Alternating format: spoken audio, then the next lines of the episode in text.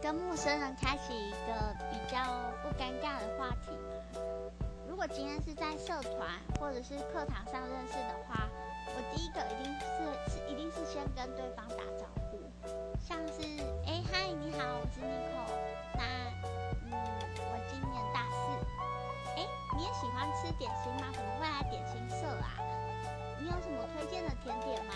我可能会这样问他。假设我我们去的社团是